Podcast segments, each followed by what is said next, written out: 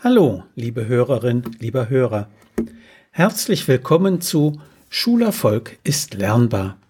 Hören Sie heute aus meinem gleichnamigen Buch eine weitere Erziehungsgeschichte. Sie heißt Torben mag nicht lesen. Ich kann machen, was ich will. Wenn es ans Lesen üben geht, macht Torben einfach nicht mit, erzählt mir Frau Dreher. Diese Verweigerungshaltung belastet sie sehr, denn Torben ist im zweiten Schuljahr. Seine Lehrerin hat ihm im Halbjahreszeugnis einen großen Übungsbedarf bescheinigt. Aber was heißt es denn eigentlich, das Lesen zu üben? Torbens Mutter versteht es so, dass sie mit ihm im Lesebuch immer wieder die Texte übt, die gerade dran sind, Schließlich sind das genau die Texte, die er besser können soll.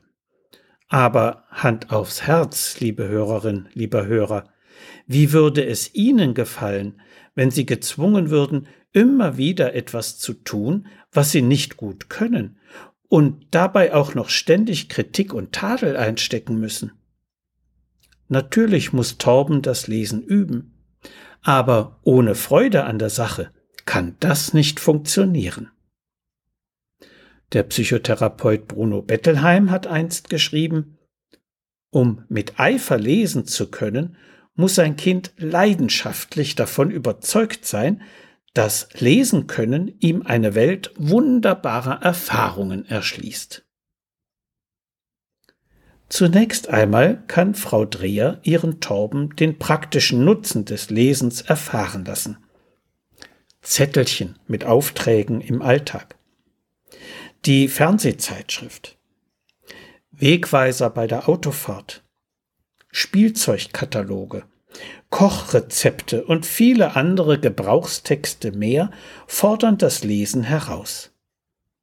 Zudem wird auch er in der Fülle der Kinderzeitschriften mindestens eine entdecken, die ihn interessieren könnte.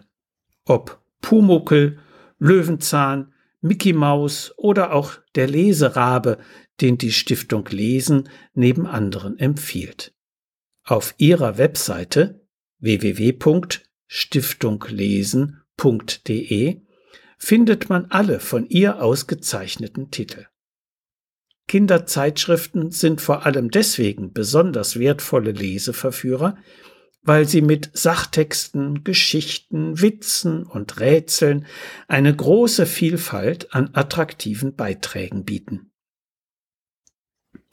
Die Freude an Literatur lässt sich besonders gut mit dem Vorlesen fördern.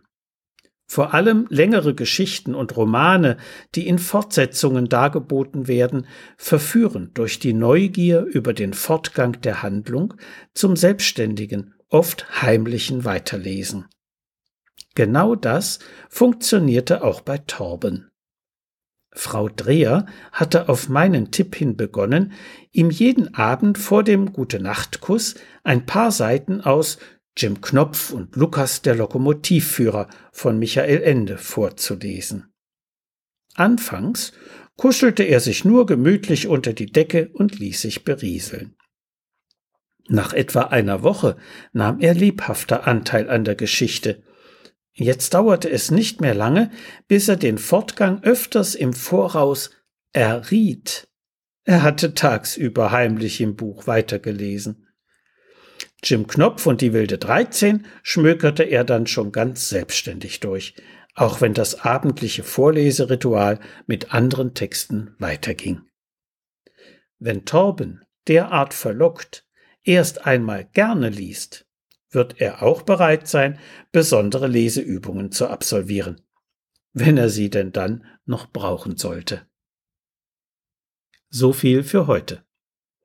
Sie finden viele weitere interessante Erziehungsgeschichten und hilfreiche Sachtexte in Schulerfolg ist lernbar, erschienen im Medu Verlag Dreieich. Wenn Sie Fragen zu Schule und Lernen haben oder meine sonstigen Bücher und Materialien bestellen möchten, können Sie gerne über meine E-Mail-Adresse info at schulberatungsservice.de oder über die Webseite www.schulberatungsservice.de Kontakt mit mir aufnehmen. alles Gute und bleiben Sie gesund. Ihr Detlef Träbert.